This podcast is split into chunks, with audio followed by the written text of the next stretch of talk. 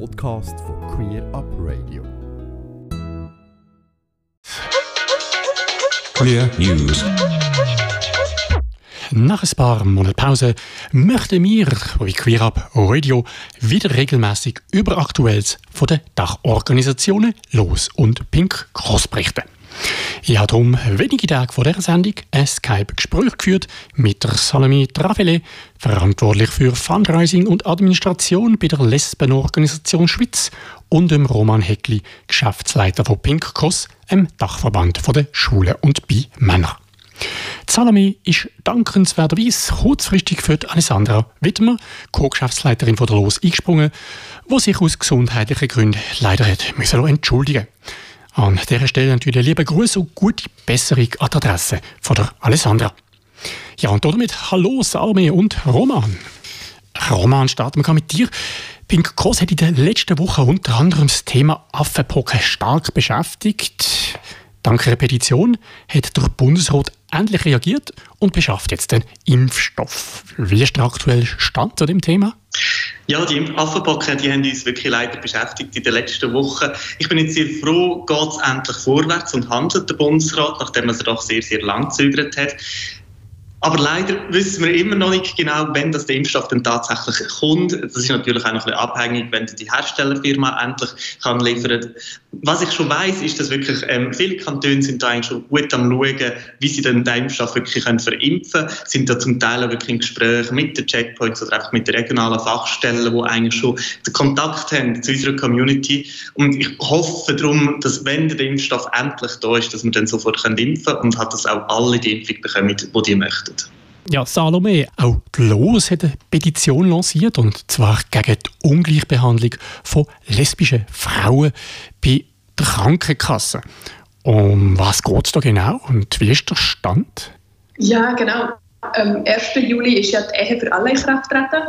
Und damit ist es jetzt neuerdings auch möglich für verheiratete Frauenpaare, dass wenn sie ein Kind bekommen, dass das ab der Geburt ähm, als ihr Kind anerkannt wird und dass beide Frauen als Mütter anerkannt werden ab der Geburt. Aber das geht nur, wenn eine Samenspende in der Schweizer Fruchtbarkeitsklinik ist gemacht wurde. Jetzt hat eine Reportage vom RTS, also vom Belgischen Fernsehen, aufgezeigt, dass Krankenkassen aktuell die Kosten von dieser Behandlung nicht übernehmen bei Frauenpaaren, im Gegensatz zu Heteropaaren. Darum haben wir entschieden, eine Petition zu lancieren, um die Krankenkasse und das Parlament zum Handeln aufzufordern. Die kann man gerne noch unterschreiben. Die kriegt man bei uns auf unserer Webseite oder auch auf Facebook oder Instagram. Wie viele Unterschriften habt ihr eigentlich gesammelt? Wir haben bis jetzt 2000 Unterschriften ähm, zusammenbekommen und sammeln fleissig weiter. Das ist doch auch etwas. Genau. Ich weiß nicht, was der aktuelle Stand ist bei den Affenpocken. Ich glaube, wir haben etwa 5.000, 6.000 haben wir zusammengebracht. Eben so, dass der Bundesrat dann doch auch ein bisschen aufgeschrieben worden ist. Super, dann hoffen wir natürlich, ähm, Salome, dass bei den Frauen genauso viele Unterschriften noch zusammenkommen. Ja, mit der Bundespolitik in Bern im Parlament sind einige weitere Geschäfte in Behandlung. In den letzten Wochen und Monaten hat es auch erfreulicherweise ein paar Fortschritte gegeben, wenn sie auch klein sind, aber doch äh, in die richtige Richtung. Einerseits hat der Nationalrat einen Aktionsplan gegen LGBTQ-feindliche Hate Crimes angenommen und beim geforderten Verbot von Konversionstherapie geht es auf nationaler Ebene auch endlich einen Schritt weiter. Roman, kannst du uns einen kurzen Einblick in den aktuellen Stand der politischen Geschäfte geben? Der Nationalrat hat im Juni wirklich endlich beschlossen, dass, es, dass der Bund muss handeln gegen die LGBTIQ-feindlichen Hate Crimes. Er hat dort den Auftrag gegeben, an den Bundesrat einen Bericht zu machen und eben eigentlich einen Aktionsplan zu erstellen, was der Bund, aber was auch Kantone und Gemeinden eben in diesem Bereich machen können, um Hate Crimes präventiv zu verhindern oder halt einfach um Hate Crimes ja irgendwie, um das Problem irgendwie in den Griff zu, zu bekommen. Das wird jetzt aber natürlich auch nicht sofort passieren. Das geht immer recht lang, wie wir langsam wissen von der Politik. Äh, ich erwarte da, also frühestens in zwei Jahren wird dann mal ein, erster Bericht um sein. Äh, bis es dann wirklich Massnahmen gibt, wird es natürlich noch ein paar Jahre mehr gehen. Trotzdem, es ist ein sehr großer Schritt, wo wir jetzt wirklich sehr lange dafür gekämpft haben. Und ich bin sehr froh, ähm, hat jetzt der Nationalrat den Handlungsbedarf anerkannt und im Bundesrat jetzt den Auftrag erteilt. Und beim anderen Geschäft, das du angesprochen hast, ja, auch die Konversionsmaßnahmen sind etwas, was uns äh, schon jahrelang beschäftigt. Äh, die kommen leider immer noch vor, gerade in sehr streng religiösen, freikirchlichen Kreisen. Und dort ist das Ziel, dass man die wirklich einmal schweizweit verbietet. Es gibt diverse Kantone, die jetzt schon angefangen haben, kantonale Verbote zu erarbeiten, sogar schon zu erlassen. Ähm, das bringt aber nicht so wahnsinnig viel, weil da gehen es einfach in den nächsten Kanton. Darum haben wir unbedingt so ein schweizweites Verbot wollen und jetzt hat dort auch die Rechtskommission vom Nationalrat hat eigentlich den Handlungsbedarf anerkannt und hat jetzt dort eine Kommissionsmotion, heisst die, ergriffen. Kommissionsmotion ist wirklich ein sehr starkes Instrument. Das heisst, es geht jetzt eigentlich direkt im Nationalrat, nachher geht es noch in die Ständerätliche Kommission, in den Ständerat. Wenn beide die annehmen, dann muss der Bundesrat auch handeln. Aber auch dort eben, wir sind auf einem guten Weg, aber äh, erst Ende Jahr wissen wir, wie es eigentlich dann tatsächlich mit aussieht. Du hast jetzt angesprochen, Roman, einige Kantone sind betreffend LGBTIQ-Themen fortschrittlicher als die eidgenössische Politik. So hat zum Beispiel Basel-Stadt ein neues Gleichstellungsgesetz in die Vernehmlassung gegeben, das auch auf LGBTIQ-Anliegen geht. Der Entwurf spricht dabei aber weiterhin von Mann und Frau, was bei einigen queeren AktivistInnen zu Kritik geführt hat. Ja, auf der anderen Seite fordern einzelne FeministInnen, dass die Unterscheidung eben wichtig ist und nicht ein Rückschritt zu machen in der Gleichstellung von Frauen. Und das Thema ist jetzt in dem Zusammenhang, ähm, aber auch sonst wird das thematisiert im Moment. Mm, ein Dilemma, wo wir drin stecken. Jetzt die Frage, Salome, als los, wo, wo lesbische Frauen vor allem äh, vertritt, wie, wie, wie stehen auch Organisationen zu dem Thema? Haben Sie da eine Position?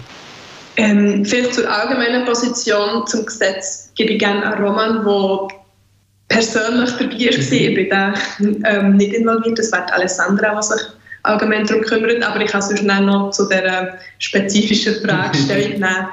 Ich nehme an, du spielst schon darauf an, auf ähm, das Bündnis bei Basel, unter anderem, wo Feministinnen sich Sorgen machen darum, dass der Begriff Frau verschwindet. Genau, aber Roman, vielleicht zuerst ganz generell zum Gleichstellungs Gesetz Basel-Stadt?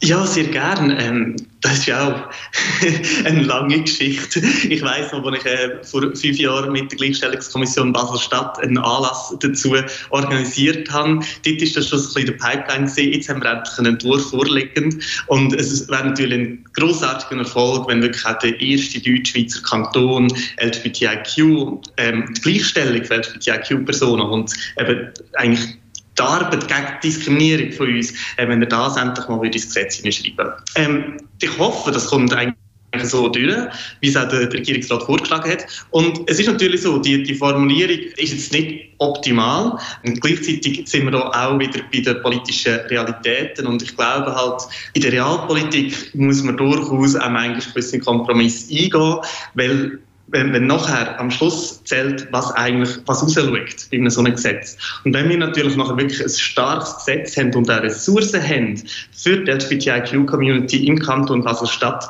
äh, dann, ist das, dann ist das der grösste Erfolg. Was dann schlussendlich tatsächlich in dem Gesetzesartikel drinnen steht, wo ehrlich gesagt sowieso nie jemand wird lesen, finde ich, ist jetzt nicht die zentrale Frage.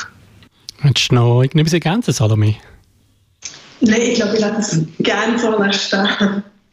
Bei der Los weiß ich gar nicht, aber sicher bei Pink Cross, jetzt Roman, da hat es ein paar personelle Veränderungen gegeben. Vielleicht, was hat sich innerhalb der Organisation verändert?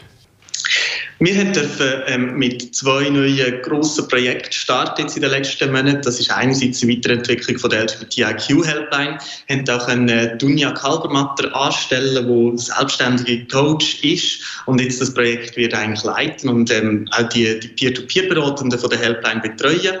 Andererseits haben wir auch ein Schulprojekt. Das heisst, wir arbeiten dort mit allen Organisationen im Bereich LGBTQ und Schulen von der Deutschschweiz zusammen und sie eigentlich stärken, dass sie ihre Arbeit besser oder noch besser können machen dass sie auch mehr Ressourcen haben für ihre Arbeit, aber auch, dass das Thema LGBTIQ eben auf den verschiedenen Ebenen äh, in den Schulen besser verankert ist. Das heißt einerseits Bildungsdepartement, kantonaler Ebene, aber eben auch bei den Schulleitungen oder ja, auch bei der Schulsozialarbeit.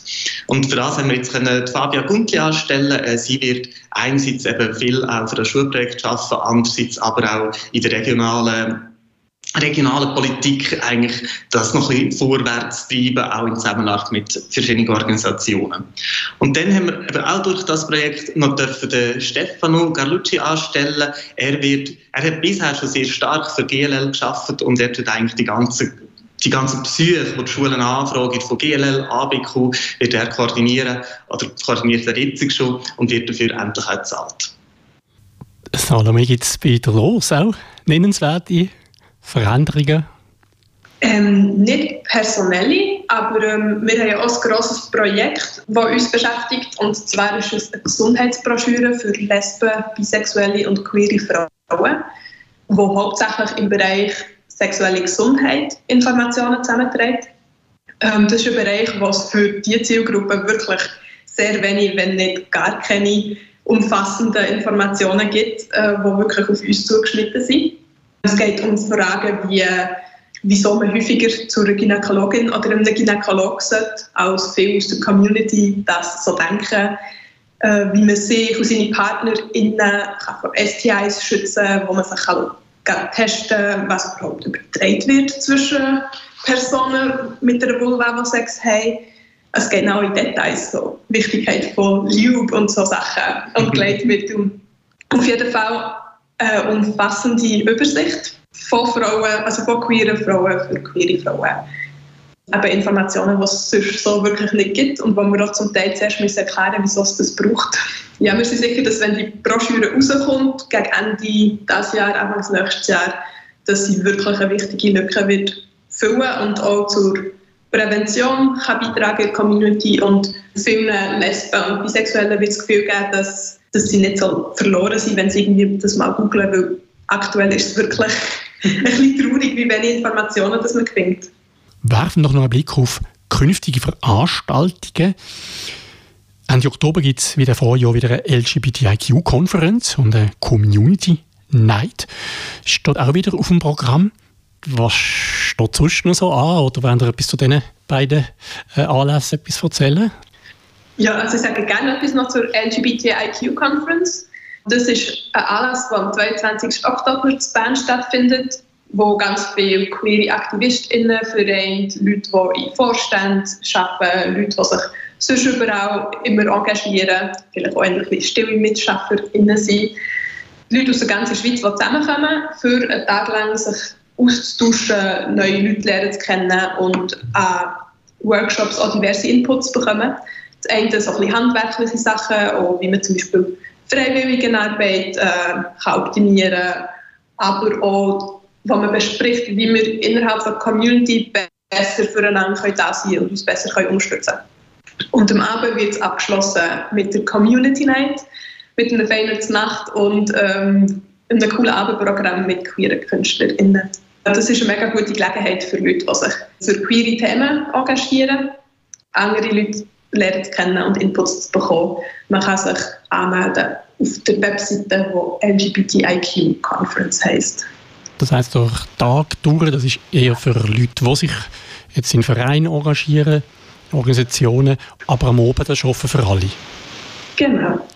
Wir haben auch einen anderen Anlass. Wir werden im im November noch zwei queere Kantonstagungen durchführen. Wir, das ist äh, das TGNS, ist Los und Pink Cross zusammen. Wir machen dort eine queere Kantonstagung in Lausanne und eine in Zürich, wo wir wie in Kontakt kommen mit PolitikerInnen, die eben in einem kantonalen Parlament sitzen und sich in diesem Thema irgendwie so ein bisschen mehr engagieren die vielleicht auch nicht genau wissen, was sie machen können oder einfach auch mal möchten, äh, sich ein bisschen weiterbilden in queeren Themen. Und wir versuchen, dort dann auch eben die ParlamentarierInnen äh, mit regionalen LGBTIQ-Organisationen zusammenzubringen, um halt schlussendlich wirklich eine Verbesserung in jedem Kanton in der ganzen Schweiz zu erzielen. Ja, dann hoffe ich natürlich, dass wir uns entweder an einem von diesen Anlässen sehen oder dann allerspätestens wieder in zwei Monaten hier bei Queer Up Radio, wo wir dann sich wieder einen Einblick können geben in die Arbeit der Dachorganisationen. In dem Sinn danke ich euch. Salome für dein kurzfristige Einspringen und dir Roman fürs wieder dabei sein. Danke. Und bis bald. Bis dann. Bis. Soweit das Gespräch mit der Salome Trafele von der Lesbenorganisation Los und dem Roman Heckli von Pink Cross, wo ich vor wenigen Tagen geführt habe. Ganze Sendungen und mehr findest du auf queerupradio.ch.